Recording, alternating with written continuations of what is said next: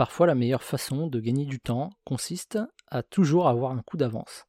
Par exemple, à chaque fois que j'écris ma newsletter de la semaine, immédiatement après, je liste les trois points que je souhaite aborder la semaine suivante. Et le fait de faire ainsi me permet de lutter contre ma procrastination et ça facilite le passage à l'action. En plus, je profite de mon état d'esprit en mode écriture dans lequel je suis. Je ne perds pas de temps à réfléchir à ce que je vais écrire la semaine suivante puisque mon esprit bouillonne d'idées. Parfois j'écris même la newsletter entière sans m'en rendre compte.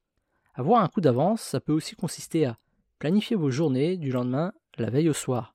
Ça peut être aussi préparer votre tenue de sport pour la séance du lendemain, ou ça peut être lister des idées de contenu juste après avoir créé ceux du jour. Avoir un coup d'avance vous fera toujours gagner du temps.